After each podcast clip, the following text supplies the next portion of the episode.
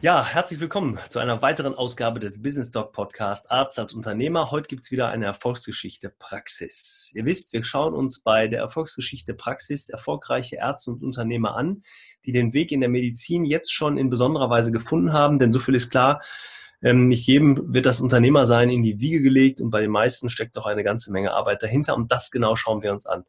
Und mein Name ist Oliver Neumann und ich begleite den Arzt eben beim Aufbau oder bei den wirtschaftlichen Fragen zum Unternehmer in die eigene Praxis.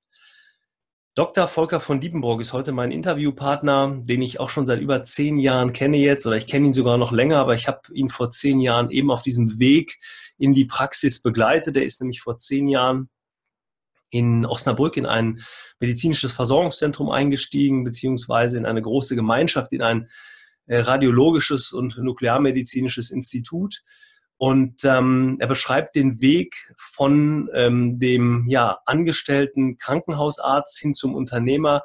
Ähm, und dieses Unternehmersein hat sich in den letzten Jahren wirklich sehr, sehr stark entwickelt. Die Praxis hat mittlerweile über ähm, 14 angestellte Mediziner, 80 weitere Mitarbeiter, die an sechs Standorten unterwegs sind. Fünf Gesellschafter ähm, teilen sich die Verantwortung innerhalb der Gemeinschaft. Also eine sehr, sehr anspruchsvolle Tätigkeit. Wir sprechen, und das finde ich wirklich richtig toll, wir sprechen äh, ganz offen über die Probleme, wir sprechen aber auch ganz offen über die Chancen in diesen Gemeinschaften. Wir reden auch, mal darüber, ähm, wie ist zum Beispiel jetzt der, der Markt insgesamt auch bei den großen ähm, radiologischen Praxen zu sehen. Da gibt es ja sehr viele ähm, Investoren, die da auf diesen Markt drängen. Und Volker lässt uns wirklich äh, äh, tief äh, in die Praxis blicken und gibt auch mal so ein paar Hinweise dazu, wie kann es in der Zukunft sein. Wir reden über das Thema Digitalisierung, gerade im Bereich der Nuklearmedizin ja nicht uninteressant. Also wirklich ein spannendes Interview, hört auf jeden Fall rein. Ähm, und ähm, es lohnt sich wirklich, ähm, denn wie häufig haben wir schon mal die Gelegenheit, so in die Praxisstrukturen einer solchen, solch großen Einheit zu blicken. Ähm, Nochmal der Hinweis an dieser Stelle auf unserer Startup-Praxis-Veranstaltung am 6.7. Das ist ja mittlerweile schon obligatorisch, bis die Veranstaltung jetzt wirklich durchgeführt worden ist. Das Interview mit Volker habe ich übrigens vor einiger Zeit schon aufgenommen. Da war ich ähnlich erkältet wie jetzt. Begleitet mich so ein bisschen gerade hier in den, in den Frühling, macht aber nichts. Ähm, und ich wünsche euch ganz viel Spaß beim neuen Business Dog Podcast Erfolgsgeschichten Praxis. Viel Spaß.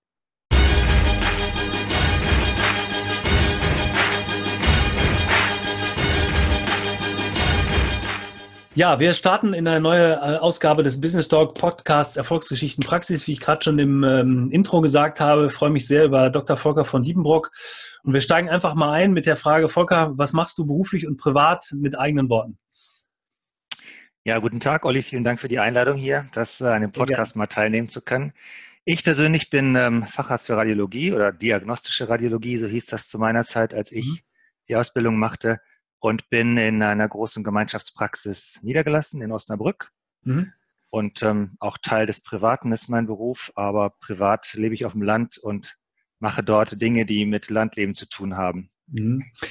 Ähm, steige ich sofort mal ein in diese Frage, das Thema Landleben und das Thema, ähm, ja, vielleicht ein bisschen bewusst weg von der, von der großen Praxis. Ist das so ein bisschen der Ausgleich, den du brauchst für, für die, die Praxis dann auch, für die Praxisarbeit?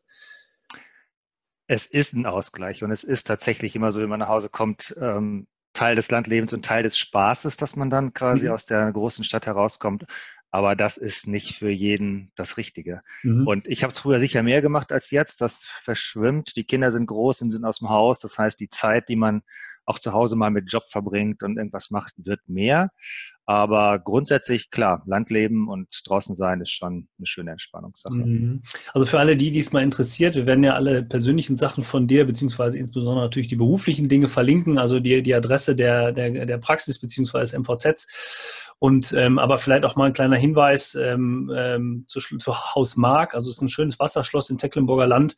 Ähm, vielleicht machen wir auch einen Link zu Haus Mark. Da gibt es auch viele Möglichkeiten, ähm, das sich mal anzuschauen, beziehungsweise sich mal einen Eindruck äh, von dem zu machen, äh, was du Volker jetzt gerade gesagt hast. Ähm, das Thema Arzt sein und das Thema äh, Medizin. Wir haben gestern im kurzen Vorgespräch schon mal gesprochen, da gibt es ja sehr viele Meinungen zu. Ich werde, bin sicher, wir kommen da während des Gesprächs nochmal drauf zurück. Wie bist du ähm, mit, zu dem Thema Medizin gekommen? Warum bist du Arzt geworden? Ich habe eine familiäre Vorgeschichte. Mein Vater ist Arzt gewesen mhm. und das weiß nicht, ob mich das wirklich dazu gebracht hat, auch Arzt zu werden, aber mhm. irgendwie war für mich letztlich während der Oberstufenzeit eigentlich keine wirklich andere Berufswahl wirklich eine Option. Ich habe dann bin nie ins Grübeln gekommen, ob ich ob ich das wirklich will, aber als ich dann so weit war, dass ich mich entscheiden musste, war irgendwie klar, du willst Arzt werden. Mhm. Gab es kein, kein großes Für und Wider. Mhm. Und ähm, ich hatte das Glück, dass ich dann zwar kein so ein Super-Abi gemacht habe, aber bin irgendwie da reingerutscht und habe einen Studienplatz bekommen und das ging so nahtlos ineinander über, so dass es für mich da auch keine Hürden gab auf dem Weg zum Arzt sein irgendwie. Das ging so einfach voran. Mhm. Und ähm, das Thema Radiologie, ähm, ist das, äh, dein Vater war ein ähm, sehr bekannter Radiologe auch, der war in Dortmund, glaube ich, Chefarzt am Klinikum, beziehungsweise am Knappschaftskrankenhaus, glaube ich. Knappschaftskrankenhaus. Genau, genau, Klinikleiter sogar. ist, ist die, ich, in Anführungsstrichen, Leidenschaft für, da, für das Thema daher gekommen? Entschuldigung, dass mein Telefon klingelt, aber da geht meine Frau jetzt dran. ähm, also ich wollte natürlich ums Verrecken kein Radiologe werden, das ist ja mhm. klar. Jetzt bin ich ja, habe ich ja schon den gleichen Job gemacht wie mein Vater. Ja, also jetzt kannst du nicht auch noch Radiologe werden. Mhm. Aber wie das Leben dann so spielt, ich habe zumindest äh, meine Doktorarbeit schon in der Radio Kinderradiologie gemacht, weil da eine sehr engagierte Kollegin sich um mich gekümmert hat und das war mhm. super. Dann habe ich innere Medizin gemacht und während ich innere Medizin machte, das war eine sehr intensive Zeit, damals noch AIP-Arzt im Praktikum, äh, Praktikum mhm. 18 Monate, habe ich immer gesehen, wie die Kollegen abends dann um 8 Uhr mit den Chefs zur Visite gingen und am Wochenende so die Arme voll mit Diktattaschen, die sie eigentlich nicht mitnehmen durften, aber sie wussten nicht, wie sie die Arbeit hinkriegen sollten. Mhm. Habe ich immer gedacht, nee, das kann es eigentlich nicht wirklich sein. Und im Rahmen meines meiner Arbeit dann im Krankenhaus ist mir natürlich die Radiologie auch dann persönlich näher gekommen mit den Visiten und wo ich gesehen habe, da sind irgendwie alle Fächer dran dass ich dann gedacht habe, nee, muss jetzt nicht blöd sein und quasi nur weil dein Vater das macht, äh, das nicht machen dürfen. Und dann mhm. habe ich mich dazu entschieden, Radiologie zu machen und habe es auch letztlich nie bereut. Wenn ich mir das jetzt so vorstelle, die, ähm, die ich sag mal, Mittags- oder Abends- oder Frühstücksgespräche bei euch zu Hause mit, mit einem Vater, der ähm, in der Radiologie unterwegs ist, da auch eine verantwortungsvolle Aufgabe hat, ein Sohn, der sich irgendwann auch für dieses Fach entscheidet. Worüber habt ihr gesprochen? War das ein Thema bei euch? Also willst du auch im Krankenhaus bleiben? Willst du vielleicht irgendwann in Anführungsstrichen die Nachfolge von deinem Vater übernehmen? War das mal Thema? Meinst du noch während des Studiums oder wenn ich noch zu Hause war oder ja, später überhaupt. Oder wenn, genau, also so diese, also mich interessieren die Gespräche darüber, ich sag mal, du bist ja jetzt in, in eigener Praxis tätig, dein Vater war, glaube ich, ein leidenschaftlicher Krankenhausarzt, das auch immer, glaube ich, so wie ich ihn kennengelernt habe, auch immer befürwortet. Ähm, Gab es da irgendwie Kontroversen oder äh, hat er dir vielleicht sogar geraten, geh in die eigene Praxis, mach was anderes? Also ich glaube, wenn ich ehrlich bin, am Anfang fand er das nicht super. Mhm. Er hätte gerne gesehen, dass irgendwie ich so ein bisschen mehr im Kranken, weil er so leidenschaftlich Krankenhausradiologe war, bleibe, dann auch vielleicht mhm. ein bisschen Wissenschaft mache und so. Aber ich habe natürlich erlebt, dass er sehr viel gemacht hat. Ähm, er war früher schon immer sehr viel unterwegs, hat viel gemacht und ich habe nicht viel von ihm mitgekriegt. Das hat mich nicht gestört. Ich war nicht so der Typ, der nicht ständig seinen Vater zu Hause am, am Schreibtisch und am, am mhm. Tisch sitzen haben musste. Aber irgendwie habe ich es natürlich registriert. Und als ich dann selber Kinder hatte und Oberarzt war, war für mich die Überlegung, wie machst du das? Was machst du in der Zukunft? Dann hatten wir diese, dieses äh, Haus hier auf dem Land, was irgendwie auch in der Zukunft stand. Und letztlich, wenn du im Krankenhaus bleiben willst, ich wäre kein Typ gewesen, der gesagt hat, ewig Oberarzt, das war nichts für mich. Aber wenn man eben nicht dann im Krankenhaus quasi die, die Perspektive hat mit ähm, Forschung, Wissenschaft, äh, Vorträgen und so weiter, mhm. habilitieren, mhm. dann ist eigentlich Perspektive im Krankenhaus als Chef nicht gegeben. Mhm. Und ähm, so habe ich dann letztlich gedacht, Krankenhaus ist nichts für mich und habe dann die Praxis gesucht. Und als ich es dann getan habe und mein Vater sah, dass ich da zufrieden bin und letztlich finden wir uns jetzt im Laufe der Zeit wieder so ein bisschen zusammen über die Arbeitsmedizin in den letzten fünf bis zehn Jahren habe ich da viel mit ihm zusammen gemacht, mhm. ist das, glaube ich, auch für ihn absolut äh, kein, keine Diskussion mehr, keine mhm. Frage mehr, ob das eine gute oder eine schlechte Entscheidung war, sondern es war meine und ich bin damit mhm. zufrieden und das akzeptiert er so. Ja, also ähm, das Thema Unternehmer sein ist also nicht unbedingt ein familiäres Thema gewesen, weil ihr ähm, ja vielleicht schon an unterschiedliche Wege gegangen seid. Jetzt ist dein Vater natürlich auch mit Führungsverantwortung gewesen, genau wie du jetzt um das vielleicht mal eine Brücke zu schlagen zum, zum Thema da, eurer Praxis. Du bist vor, ich glaube, zehn oder zwölf Jahren in die Praxis eingestiegen. Zehn Jahre jetzt. Zehn Jahre, zehn. Ja, zehn Jahre in die Praxis eingestiegen. Ähm, da, auch damals schon war es eine größere Gemeinschaft. Ich glaube, ihr seid gewachsen in der Zeit. Kannst du vielleicht nochmal sagen, wie das für dich damals gewesen ist? Wie bist du zu dieser Praxis gekommen und ähm, wie hat sich dann die Praxis entwickelt in den letzten Jahren? Ja, also hier in wo ich wohne, gibt es nicht so viele Praxen drumherum.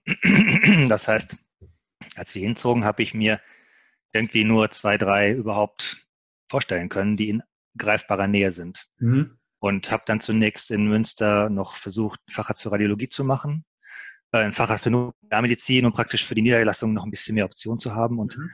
durch Zufall ist dann in der Praxis, wo ich jetzt bin, ein Partner krank gewesen und geworden. Und ich hatte mich kurz vorher nochmal dort vorgehört und dann haben die mich zunächst angestellt dort, mhm. sodass ich dort erst zwei Jahre als angestellter Arzt gearbeitet habe und bin mhm. dann erst quasi, nachdem die mich kannten und ich die Praxis kannte, bin ich erst dann dort als Partner eingestiegen. Mhm. Also das, das heißt, du hattest, du hattest, einen guten gleitenden Übergang. Also du konntest tatsächlich erstmal gucken, wie ist der Praxisalltag, weil du kamst ja aus dem Krankenhaus und hast ja. zwei Jahre dann in der großen Gemeinschaft arbeiten können. Genau, das ist schon ein anderes Arbeiten. Also es gefiel mir gut, weil sehr strukturiert, wir sind da super organisiert und ähm, man hat eben nicht viele Stolpersteine, über die man so in der täglichen Arbeit fällt, weil, weil sie nicht Patienten nicht kommen oder weil sie nicht der Transportdienst gerade Pause macht oder irgendwas in der mhm. Richtung. Ja. Aber ähm, es war schon eine ganz gute Eingewöhnungsphase, um zu wissen, was kommt auf einen zu. Und letztlich, wenn man in eine große Gemeinschaftspraxis einsteigt und auch ein bisschen Geld auf den Tisch legt, dann ist man ja vielleicht auch gar nicht schlecht beraten, wenn man zunächst mal sich anguckt, wie das fun System funktioniert. Ne? Sind die mhm. Chefs nett? Klappt das irgendwie? Bringen die das, die Stimmung rüber? Sind die Mitarbeiter jede dritte Woche müssen die neue suchen oder mhm. bleiben die? Mhm. Das ist nicht verkehrt, finde ich. Also würdest du, würdest du das heute auch raten? Also wenn ihr jetzt neue, neue Partner aufnehmt, die erstmal in, in die Praxis zu integrieren, in dem Modell vielleicht Anstellung oder vielleicht Mitarbeit über einen gewissen Zeitraum? Also wir haben das jetzt in den letzten Jahren, wir haben zwei, drei Wechsel gehabt, ähm, so gemacht.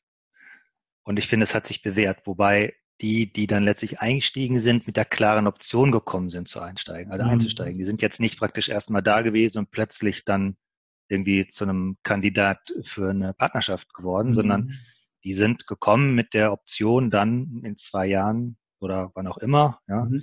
quasi einen Teil der Praxis zu übernehmen. Das heißt, die haben von Anfang an so eine Art Zitterfunktion gehabt, die wir dann hatten. Die wurden auch mit einbezogen, dann im Hintergrund schon in Entscheidungen, in Diskussionen, eigentlich auch wirklich, um zu sehen, ne, wie laufen die, wie haben die Bock und, und klappt das und können mhm. die sich in diesen Runden dann auch mit einfinden. Und da haben wir bisher ganz gute Erfahrungen mitgemacht. Mhm. Und so war es bei mir letztlich auch, wobei ich nicht gekommen bin primär als Partner, sondern damals war einer krank und ich musste erstmal als Notfall rein. Mhm. Und dann entwickelte sich das mit mhm. der Weiterentwicklung der Praxis.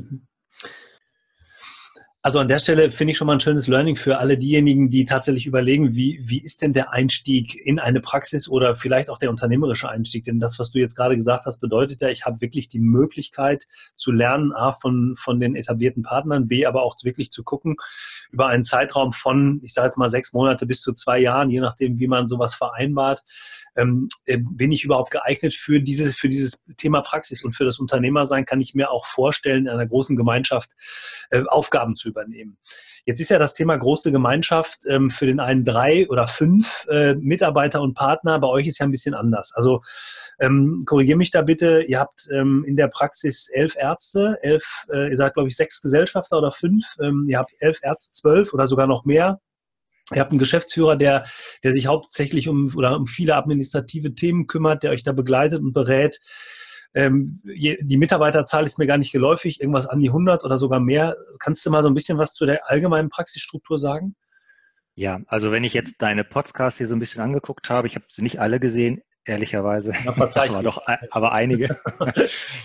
ähm, ja, wir sind schon relativ groß. Wir sind eigentlich wirklich ein, so ein radiologisches Institut, wie man sie so kennt, aber noch nicht so groß, wie es so zum Teil ja, in Deutschland entsteht, wo wirklich so Riesenteile mhm. zusammen, wir sind fünf Partner, die immer gemeinsam entscheiden und mhm. einstimmig entscheiden müssen, was bisher toi toi toi immer gut funktioniert und haben angestellte Ärzte. Mhm. Wir ähm, haben mehrere Standorte in Osnabrück mit einer Hauptzentrale, sind an Krankenhäuser angebunden, arbeiten aber nicht für Krankenhäuser, sondern betreiben die Geräte in Kooperation im Wechsel, im Früh- und mhm. Spätdienst in dem einen Krankenhaus beziehungsweise arbeiten für das andere Krankenhaus ab und zu stationäre Patienten ab und machen Mammographie-Screening. Also das ist im Prinzip unser, unser Setting, das wir haben. Mhm. Und haben ja, weiß ich, 80 Leute oder mit Angestellten. 14 mhm. Ärzte sind wir, 14 inklusive der Partner. Mhm. Ja, das ist ja, ein, ist ja ein mittelständisches Unternehmen, das muss man ja mal so sagen. Ja, also, ganz klar. Ähm, ähm, und innerhalb der Führung, ich habe gerade vom Geschäftsführer gesprochen, mit dem und innerhalb der, der, ich sag mal, Gesellschafterstruktur habt ihr klare Aufgaben, verteilt ihr die Aufgaben, wie geht ihr davor? Ähm, Nein, also sie sind eigentlich verteilt. Es gibt Schwerpunkte, aber es gibt, es ist nicht so bei uns, dass quasi jetzt von vielen gesagt wird, du organisierst jetzt das und mhm. sagst nur noch ab und zu mal, wie es ist und wir halten uns raus. Mhm. Das führt immer wieder mal zu Verzögerungen, muss man ehrlich sagen, und zu Diskussionen, aber letztlich zu einem gesunden, wenn es dann entschieden ist, gibt es dann auch kein Theater mehr. Ja? Und mhm. niemand kommt eigentlich hinterher und sagt, was hast du denn da gemacht? Du hast jetzt hier ein Dreivierteljahr nichts von erzählt, das ist alles Mist, alles mhm. anders so dass die Prozesse manchmal halt ein bisschen länger dauern, bis sie soweit sind. Aber wenn sie dann soweit sind, ähm, wirklich auch in einer Einigkeit geschlossen sind, die mhm. dann auch nicht mehr zerbricht. Und das ist eigentlich ganz wichtig, glaube ich. Unser mhm. Geschäftsführer hat tatsächlich sehr viele administrative Aufgaben und das habe ich immer als sehr positiv empfunden, dass es kein ärztlicher Kollege ist, sondern mhm. dass es mhm. tatsächlich jemand ist, der auch Spaß und Lust daran hat und nicht das irgendwie sich angearbeitet hat und quasi dann ja zeitgleich und parallel seine ärztliche Tätigkeit auf einem KV sitzt, die mhm. er ja mhm. selber erbringen muss, nicht erbringen kann, weil irgendwie kann man sich nicht zerreißen. Mhm. Und äh, der macht eben tatsächlich von Personalpolitik bis ganz viele Dinge für uns, so dass ich mich um tägliche Administration oft nur in der Rücksprache kümmern muss. Mhm der telefoniert dann auch durchaus mit uns. Wir sind an verschiedenen Stellen und klärt das dann ab, macht auch so, hat so eine Steuerungsfunktion und das mhm. funktioniert eigentlich sehr gut. Hast du denn den Eindruck, dass es in der Größe ohne einen, ich nenne es jetzt mal hauptamtlichen Geschäftsführer nicht geht? Es könnte ja ein ärztlicher Kollege sein, der vielleicht sagt, ich, ich teile mir den Sitz oder bin dann hauptsächlich für diese Themen verantwortlich. Aber geht es nicht mehr in der Größe ohne jemanden, der die wirkliche Geschäftsführung übernimmt? wenn man das woanders sieht, ist es ja häufig so gewachsen. Ne? Einer fängt an, mhm. einer macht weiter, hat einen Kollegen dazu, noch einen Kollegen dazu und wächst quasi in die Rolle dieses Geschäftsführers hinein. Mhm. Ich glaube, dass das nicht so gut ist, weil es gibt ja Leute, die haben das gelernt. Die können sich, kennen sich mit der Technik aus, die kennen die KV, die kennen das System, die wissen, wie die Krankenkassen funktionieren. Und eigentlich sollen das ja Leute machen, die das wollen und mhm. die Ärzte sollen ihren ärztlichen Job machen. Mhm. Und klar kann man sagen, ich habe da vielleicht nicht so viel Lust drauf, dann mhm. soll ich aber auch keinen KV-Sitz haben, den ich dann mit administrativen Aufgaben fülle, ist meine Meinung. Mhm. Was ich mhm. häufig erlebe ist, dass wenn unser Geschäftsführer bei der KV anruft, man, dann, dann sind die so auf einer Ebene, ja. Mhm. Dann sagt er, weißt du, hier meine ärztlichen Chefs, ja, die sind ein bisschen blöd, aber ich muss da mal so ein bisschen was klären mit dir. Äh. Da hängt dann kein Arzt am Telefon, der sagt, ey, du auf der anderen Seite, du von der KV, du bist eigentlich mein Angestellter und jetzt mach das mal, ich finde das hier alles Mist. Mhm. Und da habe ich den Eindruck, da läuft vieles ganz besser, als wenn wir das machen würden in diesem Verwaltungsbereich. Mhm. Gerade Ärzte sind da ja schwierig, oft, würde ich mal sagen. Ähm, das sehe ich natürlich komplett anders. Aber ähm, ähm, ich finde, ich finde äh, allein, also das, was du gerade auch gesagt hast, der, das heißt ja, ich muss mich mit in der, also nicht nur in der Größenordnung, sondern ab einer gewissen Größenordnung mit Dingen auseinandersetzen, die nicht mehr nur mit dem Thema Medizin zu tun haben. Ich habe das in einigen Podcasts vorher immer schon mal wieder gesagt. Der Unternehmer arbeitet ja nicht nur im Unternehmen, sondern am Unternehmen. Und das heißt aber irgendwann, muss ich mich auch um Dinge kümmern, die, die, oder beziehungsweise muss ich Dinge vielleicht abgeben können an jemanden, der dann wirklich den, den nächsten Schritt geht. Du hast gerade gesagt, mhm. mal eben bei der KV anrufen. Ähm, jetzt fragt sich vielleicht der ein oder andere junge Kollege, der das hier hört, oder der Mensch in der Einzelpraxis, was soll ich so häufig bei der KV anrufen? Aber ihr habt natürlich bezogen auf, auf äh, elf Mitarbeiter beziehungsweise auf elf Ärzte eine gewisse Anzahl an Sitzen, eine gewisse Anzahl an Abrechnungsthematiken, die ihr immer wieder besprechen müsst. Ich denke, da ist der Einsatz eines Geschäftsführers nicht nur notwendig, sondern sinnvoll, weil wir sprechen ja auch da über eine ganze Menge Geld, um, um die es geht, also neben, neben vielen anderen administrativen Tätigkeiten eben auch.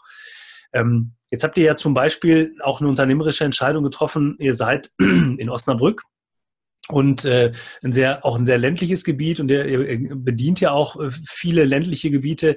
Ihr habt zum Beispiel für das Thema Mammographie-Screening einen Truck angeschafft, mit dem ihr durch die Landen fahrt. Kannst du vielleicht dieses System noch mal ein bisschen erklären? Ja, vielleicht darf ich noch kurz einen Schritt zurück zu dieser ja, Verwaltungsgeschichte. Also ich glaube, dass wir haben ja viele Gemeinschaftspraxen, mittlerweile zwei, drei Leute, die nicht so groß mhm. sind, aber ich glaube, da liegt viel Geld brach und viel Stress liegt da, weil die Kollegen sich nicht entscheiden können, eine gewisse Informationsoffenheit zu haben. Wenn jetzt jemand Abrechnung macht und Geld verdient, dann wollen ja viele nicht, dass quasi die Mitarbeiterin zu sehr in das System hineinschauen. Aber trotzdem mhm. glaube ich, wenn jemand sich damit beschäftigt und dafür abgestellt wird, ein Teil des Jobs, das läuft besser, als mhm. wenn man irgendwie nachmittags dahin sitzt und sich noch dies und das macht. Also ich glaube, da liegt viel, viel im Argen in vielen Praxen. Man kriegt jetzt immer so mitbekommen, da gibt es kleine Praxismanager, Managerinnen, die dann so ein bisschen was machen dürfen, aber bei vielen Dingen müssen sie noch ihre Chefs fragen. Mhm. Ich glaube, da wäre noch in vielen Gemeinschaftspraxen tatsächlich Optimierungsmöglichkeiten. Mhm. Gut, Mammographie-Screening, ja gut, das, das glaube ich, kennen ja wahrscheinlich viele. Also Vorsorgeuntersuchung, Brustkrebs-Screening von 50 bis 70. Wir hatten uns damals vor zehn Jahren, das war mein Einstieg mhm. damals, mhm. beworben für ein bestimmtes Areal, das hier oben in Niedersachsen ist, an der holländischen Grenze und niedersächsische Grenze bis nach Osnabrück. Bis Papenburg geht das hoch. Mhm. Ja. Das heißt, ich habe innerhalb meiner Praxis durch diese Entscheidung tatsächlich so eine kleine eigene Welt. Das ist super. Das macht richtig Spaß. Aber da bin ich mhm. quasi mein eigener Chef mit meinem Kollegen oder meiner Kollegin zusammen. Wir sind zu zweit als PVAs. Und das funktioniert gut. Da redet keiner rein von den anderen. Da können wir, kann ich mit unserem Geschäftsführer und meinen Mädels kann ich da die Sachen organisieren. Das, mhm. klappt wirklich gut. Und kannst das war letztlich. Noch eben, Entschuldigung, dass ich unterbreche. Kannst ja. du noch mal einmal sagen, PVA, da war wahrscheinlich gerade das Netz äh, abgebrochen. Ähm, die, die Bezeichnung noch mal eben kurz erläutern? PVA, achso, Programmverantwortlicher Arzt. Das, okay. das heißt ja Mammographie-Screening-Programm. Mhm. Und Deutschland ist in, ich glaube, 98 äh, Screening-Einheiten aufgeteilt. Mhm. Und dazu gibt es jeweils einen programmverantwortlichen Arzt. Der organisiert das, über den wird das abgerechnet und der macht aber dann auch quasi diese Abklärung. Das heißt, wenn die mhm. Frauen wieder eingeladen werden. Mhm. Dazu braucht man eben eine bestimmte Qualifikation und Ausbildung und so ein Kram. Und das ist eben ungefähr 50 Prozent meines Radiologenjobs in der Praxis. Mhm. Und das ist sicher eine besondere Situation, was nicht so viele haben, dass ich da viel Spaß habe, Kontakt als Radiologe zu den Frauen, zu den Patientinnen, mhm. wir sitzen in den Krankenhäusern und so. Ne? Das ist schon mhm. sehr zugewandt. Also es ist der, das ist eben nicht nur, viele, viele denken ja immer, Mensch, was macht ein Radiologe, Nuklearmediziner, Strahlentherapeut den ganzen Tag, sitzt davor und befundet irgendetwas, aber die Vielseitigkeit eines solchen Berufes erfährt man wahrscheinlich nur, wenn man sich noch mal ein bisschen intensiver damit auseinandersetzt. Und ich glaube, in der Struktur, wie ihr sie aufgebaut habt, also auch in der Größe, ist es natürlich auch ähm, sinnvoll, dass einige von euch wirklich einige Gebiete übernehmen, sich darauf spezialisieren und ähm, dass, dass eben dann man auch sehen kann, wie wächst man in diesen Bereichen. Jetzt seid ihr ja ähm, keine normale Gemeinschaftspraxis. Ihr habt euch für ähm, das medizinische Versorgungszentrum entschieden, also eine besondere Form der Gemeinschaft. Das äh, haben wir auch an anderer Stelle schon mal so einen Podcast zugemacht zu dem zu dem Thema. Vielleicht nochmal vor dem Hintergrund, ähm, habt ihr das selbst besprochen? Habt ihr euch da beraten lassen? Warum jetzt das medizinische Versorgungszentrum? Also weniger ähm, jetzt der Wirtschaft, die, die wirtschaftliche Entscheidung, sondern warum diese Struktur? Gab es da Unterstützung in der Begleitung zu diesem Schritt? Das war kurz bevor ich eingestiegen bin. Und ich glaube, das war damals so ein bisschen aus der Not heraus geboren. Der älteste Partner war krank. Mhm. Und es musste dieser Sitz irgendwie gesichert werden. Und mhm. es gab keinen Nachfolger, mhm. der das Geld auf den Tisch legen wollte, beziehungsweise den die anderen haben wollten weil das auch irgendwie nicht strategisch wahrscheinlich geplant war, wie das so ist. Ne? Da ist einer krank, der war Raucher und hat ein okay. Und ähm, da war irgendwie klar, er kann noch, aber irgendwie kann er auch nicht. Aber es war irgendwie nicht so, dass man da offen drüber spricht und das richtig organisiert. Und dann mhm. war quasi das MVZ, das war damals die Phase, wo man Sitze in die MVZs einbringen konnte mhm. oder aber behalten konnte. Mhm. Und um, um, sie überhaupt behalten zu können, ohne Nachfolger, musste ein MVZ gegründet werden, auf dem dann ein eingestellter Arzt saß. Das war dann ich. Genau. Mhm. So fing ich da an. Mhm. Und ähm, damals wurde aber von den Kollegen nur dieser eine vakante Sitz in das MVZ eingebracht. Mhm der dann fünf Jahre später zu einem zweiten Sitz führte. Mhm. Wenn die damals alle ihre Sitze eingebracht hätten, dann hätten wir noch ein paar KV-Sitze mehr verrückterweise. Aber das haben sie sich, Kollegen sich nicht getraut, weil nicht klar war, ob man mhm. die wieder zurückkriegt und so. Ne? Da, mhm. Und so. Also auf jeden Fall, ich glaube nicht, dass das, äh, dass das quasi die Entscheidung war, weil das super ist, sondern weil es die einzige Variante war damals. Letztlich mhm. war es der richtige Schritt, mhm. weil wir damit natürlich durch das Wachstum, das wir durch auch durch dieses Screening hatten und durch die Zeit ähm, überhaupt die Möglichkeit hatten, angestellte Ärzte zu beschäftigen und zu verteilen. Wir haben Weiterbildungsassistenten und, und so ein Kram. Sonst wäre es nicht gegangen. Also insofern wäre es sowieso gekommen irgendwann. Ja. Heißt aber auch wieder im Umkehrschluss, und deshalb finde ich es ganz schön, dass du so offen darüber sprichst, dass nicht immer alles super geplant werden kann oder vielleicht sogar geplant werden muss, sondern dass man mit der Situation, wie man sie gerade vorfindet, umgeht äh, und dann die ja. Entscheidung trifft, wie geht man jetzt damit um. Und ähm, also dieses, dieses, dieses Schlagwort Start before you are ready, also mach einfach mal was, bevor du wirklich 100 Prozent alles nach links und rechts abgesichert hast. Für euch war es die richtige Situation im Moment, aber es wäre ja auch durchaus möglich gewesen, das Ganze in irgendeiner äh, Art und Weise zu ändern. Das habt ihr aber nicht getan. Ihr habt die Struktur weitergeführt und sehr erfolgreich weitergeführt, sodass man eben jetzt sagen kann, und das hast du gerade auch im Nebensatz gesagt, ihr seid jetzt in sehr klaren Strukturen. Ich glaube, das ist in der Größenordnung natürlich auch unglaublich wichtig. Vielleicht nochmal, dass wir uns ein Bild machen können vom Ablauf einer solchen großen Gemeinschaft. Ihr habt ja sehr viele ähm, Geräte, also sehr viele Apparate, die, die für die einzelnen ähm, äh, diagnostischen und therapeutischen Maßnahmen Maßnahmen zur Verfügung stehen. Ähm, wie sieht so ein Tagesablauf aus in, einer, in einem solchen Institut ähm, wie bei euch? Wie lange habt ihr auf? Wie viele Mitarbeiter sind zu welchem Zeitpunkt da? Wie sind die Geräte ausgelastet? Also für die ärztliche Seite gibt es jeden Monat einen komplexen Dienstplan, mhm. den auch unser Geschäftsführer erstellt und äh, so ein bisschen darauf achtet, dass so ein bisschen Gerechtigkeit ist quasi, ja, was die Geräte angeht. Mhm. Ganz früher war das so, dass es drei Partner gehabt, drei Abteilungen, Röntgen, ich glaube CT oder Mammographie, CT und Röntgen und Nuklearmedizin. Und mhm. dann wurde halt alle drei Monate rotiert und jeder hat das mal so und hat das mal so. Das geht jetzt nicht mehr. Die Spezialisierung nimmt schon zu und das ist auch ein Problem auf der einen Seite, weil es eben nicht mehr alle Kollegen auf alle Arbeitsplätze schaffen, weil sie nicht wollen oder weil sie es nicht können. Mhm.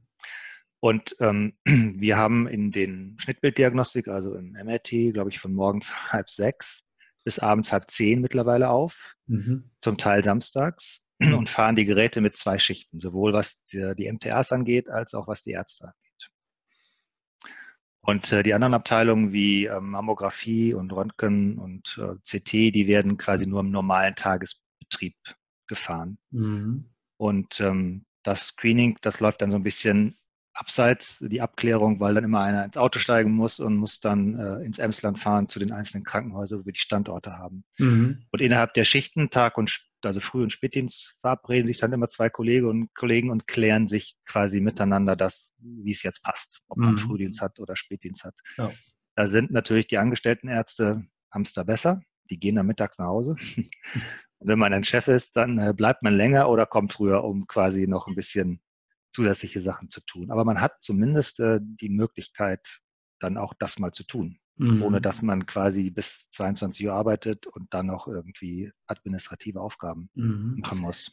Ist denn die, ähm, du hast gesagt 6 Uhr bis abends 22 Uhr oder vielleicht ähm, 21.30 ähm, Uhr. ist das denn, heißt das, dass die Notwendigkeit wirklich da ist, weil die Maschinen, die, die Anschaffung der Geräte ähm, ist eine sehr kostspielige Angelegenheit. Ist es notwendig, damit die, das auch wirtschaftlich bleibt, das ganze System? Also ähm, ich frage das deshalb, weil ja alle immer sagen, ja, die haben dann Gerät, stellen dahin, wird geröntgt, beziehungsweise wird ein MRT gemacht, ein CT gemacht ähm, die Logistik dahinter, und das ist ja wirklich ein logistisch, eine logistische Meisterleistung, diese Dinge auch aufeinander abzustimmen.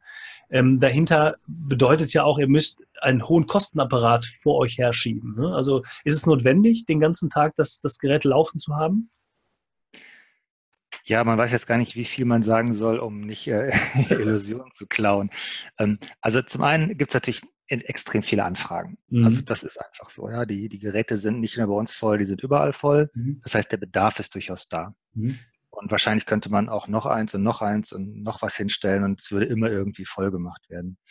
Ähm, das andere ist natürlich klar, du hast die Finanzierung dahinter und ähm, nicht nur wir, auch andere Praxen finanzieren ja quasi mit dem KV-Teil quasi die Routine. Mhm. Und äh, das muss man eben durch viel Umsatz machen. Das ist ja leider dieses Hamsterrad-Prinzip. Ja. Ich kann nicht einen untersuchen pro Stunde, mit dem wir dreiviertel Stunde sprechen. Das bringt mir nichts. Ja. Mhm. Das ist nur Ärger, weil es keine Termine gibt und mhm. mir kein, kein Umsatz. Trotzdem muss es natürlich irgendwie einen vernünftiger, vernünftigen Mittelweg geben, wie man diese Patienten durchschleust. Mhm.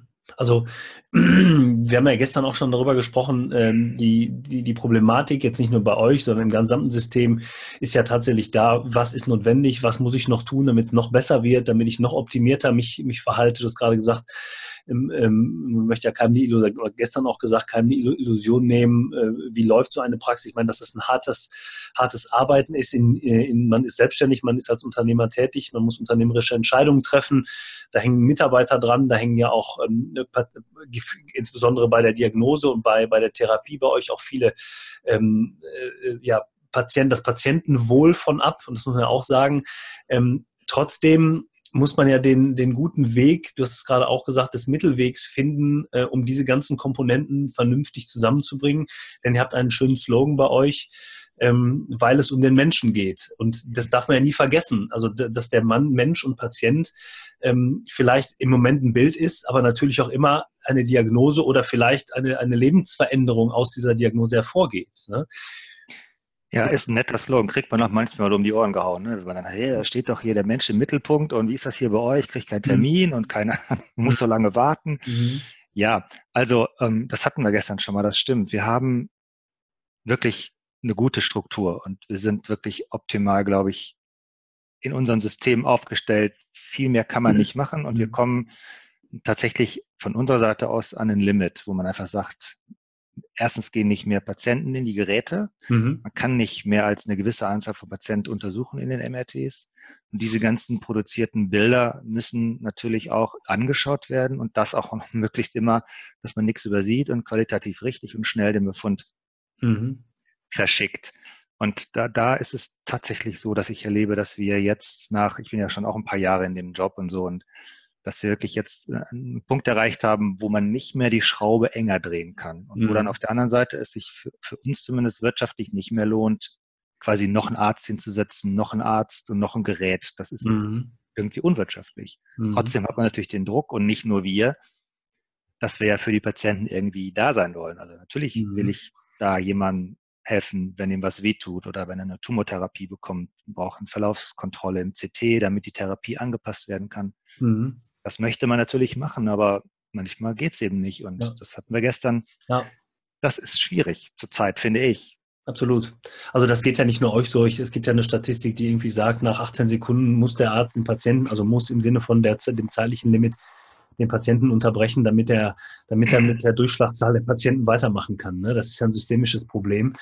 Ähm, nichtsdestotrotz, ja. wenn du einen Patienten siehst, also jetzt, du, viele, viele verlangen ja dann auch, Mensch, ich habe jetzt gerade meine, ich nenne es jetzt mal einfach pauschal Röntgenaufnahme bekommen, MRT-Aufnahme bekommen. Was ist jetzt mit mir? Ähm, sprichst du, nimmst, kannst du dir die Zeit nehmen für den Patienten oder könnt ihr euch die Zeit nehmen für den Patienten? Ich schaff's nicht mit allen, mhm. um es mal vorsichtig zu formulieren. Und das ist auch für die Patienten okay. Ja, wenn man mit denen kurz vorher spricht und die haben Kontakt und die wissen, dass Bild und Befund zeitnah bei dem Überweiser sind, erwarten es nicht alle, je nach Krankheitsbild. Mhm. Also mit Tumorpatienten, klar, Kopfschmerzpatienten, junge Leute sprechen wir natürlich immer, mhm. äh, damit die rausgehen und schon mal irgendwie die Sorge los sind. Aber man kann es nicht schaffen, mit allen ausführlich zu sprechen. Es geht mhm. vorher nicht und also vorher sprechen und hinterher sprechen, wie es ja eigentlich super wäre, wo immer alle sagen, das machen wir natürlich. Ich meine, das machen wir natürlich auch. Ja. Mhm.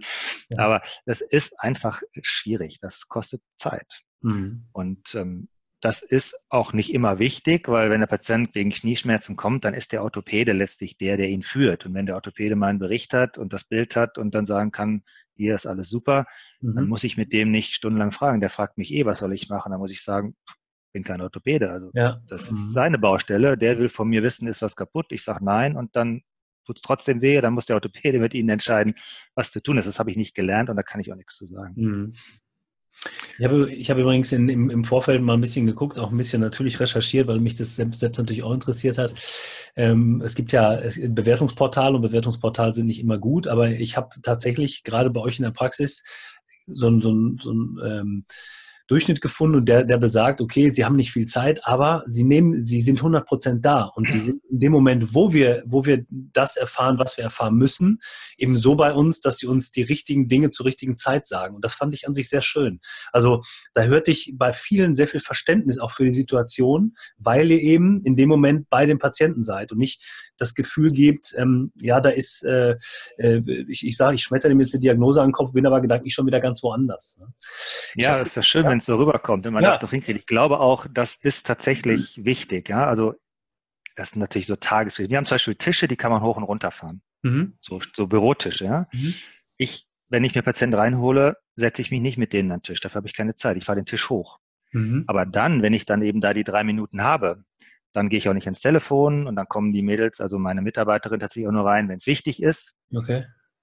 Ähm, ich glaube, das ist Teil dieses Ausdrucks, ja, dass man mhm. einfach sagt, okay, wenn, dann ist es zwar kurz, ja. aber so. Und oft ist es ja auch nur so, dass die hören wollen, okay, ich sehe keine groben Veränderungen. Ja. Aber wenn die dann wissen, passen Sie auf, heute Nachmittag nehme ich, oder ich sage dann nicht, heute Nachmittag nehmen wir uns Zeit. Morgen früh ist der Bericht bei Ihrem Doktor, der Sie betreut. Oder wann haben Sie einen Termin? Übermorgen. Mhm. Okay, übermorgen ist der Bericht mit Auswertung, gucke ich mir die ganzen Voraufnahmen an.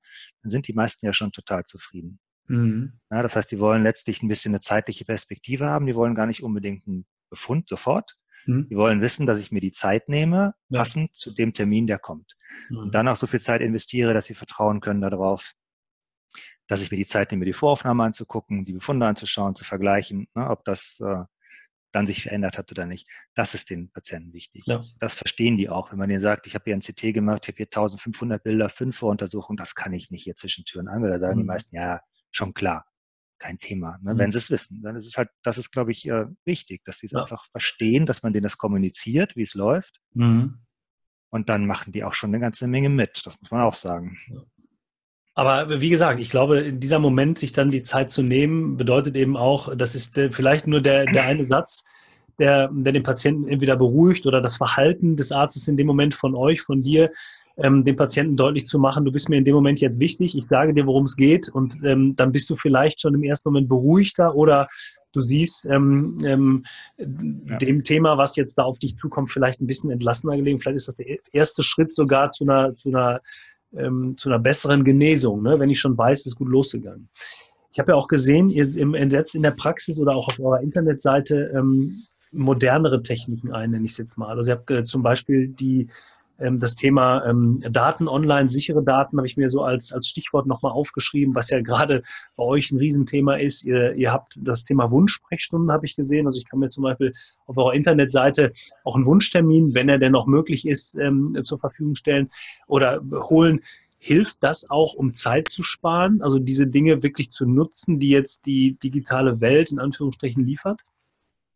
Ja, wir als Radiologe sind ja sehr digital schon immer gewesen. Mhm. Ähm, Trotzdem kann man es immer noch besser machen. Was wir jetzt in den letzten zwei Jahren gemacht haben, was ich angetrieben habe, ist weg von diesen Papierbildern, die die Patienten so ausgedruckt kriegen und dann mitnehmen mhm. und auch weg von CDs, weil mhm. die werden gedruckt, dann werden die von hier nach da getragen, dann werden sie wieder woanders eingelesen oder auch gar nicht angeguckt. Manche Kollegen kriegen wir dann raus, gucken die Bilder gar nicht an. Ne? Mhm. Das ist Müll. Mhm. Deswegen haben wir das umgestellt und haben mit einer Firma, die heißt HDS, äh, haben wir praktisch, ähm, stellen wir Clouds, Konten, die datengeschützt sind, den Überweiserkollegen zur Verfügung mhm. und schicken denen die Bilder auf dieses Konto. Das heißt, sie können in ihrer Praxis über einen Webbrowser auf dieses Konto zugreifen und können alle Bilder ihrer Patienten sehen. Auch wenn die Patienten mal was vergessen, können wir eben die Bilder mal schnell nachschicken. Mhm. Und das hat sich sehr bewährt. Das kostet uns deutlich weniger Geld und deutlich weniger Zeit, weil diese mhm. CDs zu beschriften, zu brennen, einzutüten, ja. auszuhändigen, das ist natürlich immer neben der ganzen Arbeit ja auch immer alles zusätzliche Arbeit. Und das ähm, haben wir mittlerweile, glaube ich, unsere CD-Produktion um 50 Prozent reduziert. Mhm, okay. Das heißt, es gibt immer noch Menschen, die ja, eine CD oder. Man wird es nie ganz wegkriegen. Ja. Wir sind auch noch auf dem Weg. Vielleicht ändern wir das System jetzt nochmal. Im Moment ist es eben so, dass wir praktisch diese Online-Konten bezahlen. Und wenn jetzt ein Kollege einmal im Jahr ein Bild kriegt, dann kriegt mhm. er von uns kein Konto. Das ist einfach nicht realistisch. Mhm. Aber die großen Überweiser, die, weiß ich nicht, 20 MRTs, 30 MRTs pro Woche machen bei uns. Ne? Das ist natürlich schon echt interessant. Mhm. Und da sagen wir den Patienten, die Bilder sind schon da. Ach, die Bilder sind schon da. Ja, ist ja super. Wann kommt der Bericht? Morgen. Ja, toll. Ja, genau. ja, dann sind die total happy. Ja. Und für uns ist es einfach, weil quasi, wenn die Bilder in unser Pax geschickt werden, dann werden die zu dem Kollegen geroutet und der Patient ist noch nicht zur Tür raus, dann hat der Kollege schon die Bilder und kann gucken. Optimal, ja. Das ist wirklich optimal, ja. Also kann man über solche Dinge eben, ich sag mal, über einen Tag gesehen, über oder über der Tag bei euch, der, der Praxistag ist ja auch ein bisschen länger, sicherlich ein bisschen Zeit einsparen, die dann wieder für andere Dinge ähm, zur Verfügung steht. Ähm, das Thema Online-Sprechstunde, wird das genutzt? Vielleicht kannst du da mal was zu sagen? Nicht. Online-Sprechstunde haben wir gar nicht. Äh, eine äh, Online-Terminvereinbarung, Online Entschuldigung. Ähm, in der Radiologie ist das schwer. Wir haben ja nicht Termine, die so wie bei der Massage sind. Also sagen wir mal Rückenmassage 30 Minuten, Nackenmassage 20 Minuten, sondern wir haben sehr viele verschiedene Systeme. Die MRTs heißen zwar alle zum Beispiel MRT, aber das eine kann mehr das, das andere kann mehr das, das andere ist besser für den Kopf und das andere ist besser für die Handgelenke. Das heißt, wenn der Patient sich anmöchten, anmelden möchte, das geht nicht. Mhm. Wir haben deswegen bei uns auf der Seite quasi nur die Anfrage um einen Rückruf. Also der mhm. Patient kann auch datengeschützt sagen, bitte, liebe Praxis, ruf mich an, ich hätte gern einen MRT-Knie-Termin mhm. mhm. und mein, meine Wunsch wäre übermorgen oder in drei Wochen am Donnerstag. Dann können praktisch meine Mitarbeiterinnen, wir haben ein Callcenter, die das alles abarbeiten, die können schon mal mhm. gucken, der will am Donnerstag am so und so vielen Termin, ah, okay, das kann ich dem anbieten. Oder kann mhm. gleich sagen, tut mir leid, an dem Tag geht's nicht. Mhm. Und dann rufen die zurück. Also es ist so eine Art erweiterte Rückruffunktion, die wir haben. Das ist aber auch schon ganz gut. Wird tatsächlich weniger genutzt, als ich dachte. Also ich hätte mhm. eigentlich gedacht, als wir das einführten, dass so die Praxen, also die niedergelassenen Praxen, ja, dass die mhm. statt sich, dass, dass da eine von den Mitarbeiterinnen sich ans Telefon setzt und bei uns anklingelt und manchmal ist dann auch besetzt, dann ist die da fünf Minuten beschäftigt oder zehn. Ja. Dass die uns eine Mail schreibt und sagt, dem Patient, pass mal auf, geh du mal nach Hause, die Praxis Treves, die meldet sich. Die mhm. ruft dich an, macht einen Termin. Mhm. Aber das machen die Praxis wenig, die Praxen weniger, als ich dachte. Unter anderem auch, weil die wissen wollen, wann der Termin ist, um ihren Folgetermin zu planen. Ja, mhm. Also da, ist, da hängt dann mehr dran, als man denkt. Ja. Und deswegen wird das weniger benutzt, als ich dachte. Es wird benutzt, aber gut. Ja, also weniger benutzt äh, von, von, ähm, von den Kollegenseite oder von, von Patienten? Genau, also wir haben, wir haben praktisch so, wir haben praktisch einmal den Zugang für Patienten hm. und dann haben wir so eine Art separaten Zugang für unsere Zuweiserpraxen. Mhm. Die haben ein bisschen anderen Zugang, ähm, damit, die, damit wir wissen, dass es jetzt praktisch eine Praxis ist, die anfragt für ihren Patient. Ja. Mhm. Und ähm, das wird tatsächlich weniger benutzt, als ich gedacht hätte. Okay. Ganz interessant. Ich habe äh, vor einiger Zeit, vor einigen Tagen, das Interview ist auch noch nicht online gegangen, ein äh, Gespräch geführt mit äh, einem ähm, Allgemeinmediziner aus, äh, aus dem süddeutschen Raum, der fünf Praxen betreibt in unterversorgten Gebieten. Und der hat mit ähm, einem IT-Dienstleister zusammen hier aus Dortmund, der Firma Adesso, eine, eine App ähm, ge, äh, gelauncht, ins Leben gerufen, gegründet, äh, heißt MediOne. Und da geht es auch genau um das Thema Vernetzung, ähm, einmal Patientenkommunikation und Kommunikation mit anderen Praxen. Und da war so mein Eindruck, Mensch, okay, das werden wahrscheinlich hauptsächlich junge Menschen nutzen. Denn nee, sagt er ganz anders. Die App ist so einfach, die kennen alle WhatsApp, weil das hat irgendwie der Enkel mal der Oma auf dem ähm, oder der älteren Frau, Entschuldigung, auf die, aufs Handy installiert. Und genauso funktioniert es bei uns auch. Die Leute können Termine anfragen, die bekommen ihre Daten ähm, äh, Datenschutzgrundverordnungskonform äh, zugesandt. Wir können Daten, wir können Kollegen einbeziehen. Aber es, es nutzen erstaunlicherweise eher ältere Menschen, weil die eben erkannt haben, dass sie, genau wie du es gerade gesagt hast, schneller an Informationen kommen. Also sie müssen nicht mehr so lange auf den Rückruf warten, sie müssen nicht mehr so lange warten, bis Jetzt bist du wieder da? Ja, sind wir wieder, genau. Irgendwie okay. stand einer auf der Leitung. Ich weiß jetzt nicht, was ich alles schon erzählt habe. Also erstaunlicherweise. Du hast eine App von dem Kollegen erzählt aus Süddeutschland. Ja, genau. Aber erstaunlicherweise sind es eben ähm, häufiger ältere Patienten, die das nutzen, weil es eben für die, für sie einfach äh, umzusetzen ist. Wie gesagt, der, der Neffe, der Sohn hat es auf dem Handy schon installiert. Es geht ganz einfach. Also da kann man eben gut Daten vom Patienten zu A nach B austauschen. Also da entsteht sicherlich ganz, ganz viel und ich hoffe auch ganz viele sinnvolle Dinge für die Zukunft, dass eben gerade dieses, diese Dinge, die, die so ein bisschen systematisiert und automatisiert werden können, dann eben auch wirklich helfen ne, und notwendig ähm, helfen. Ganz bestimmt, da musst du selber ran. Also ich bin zu diesen ganzen Praxen hingefahren. Ja, da bist du dann als Unternehmer natürlich echt gefordert. Also da ja. musst du dann dahin und musst mit den Kollegen sprechen, denen das erklären, dass die das auch verstehen, was man da will und dass genau. das jetzt ja. keine große Installation ist. Du musst ja auch die Mitarbeiter dann am Tresen mit, mit, mitnehmen, ja, die MTAs, die dann in Arztzimmern, die die mhm. Rechner aufmachen. Aber das sind moderne Dinge, die sich lohnen, aber die aufwendig sind. Also ja. es dauert. Ja, auch Technik, Die moderne Technik, die genau. moderne Technik da auszubreiten, das ist tatsächlich äh, genau. zäh. Und jede Veränderung ist ja immer nur so innovativ, wie die, wie die Menschen oder die beteiligten Menschen diese auch mitmachen. Ne? Also ähm, ich kann noch so viele innovative Dinge mir überlegen, wenn die Menschen äh, sagen, nee, das ist nichts für mich, das lasse ich mal besser. Und gerade in Praxen muss man eben auch ein paar Strukturen aufbrechen.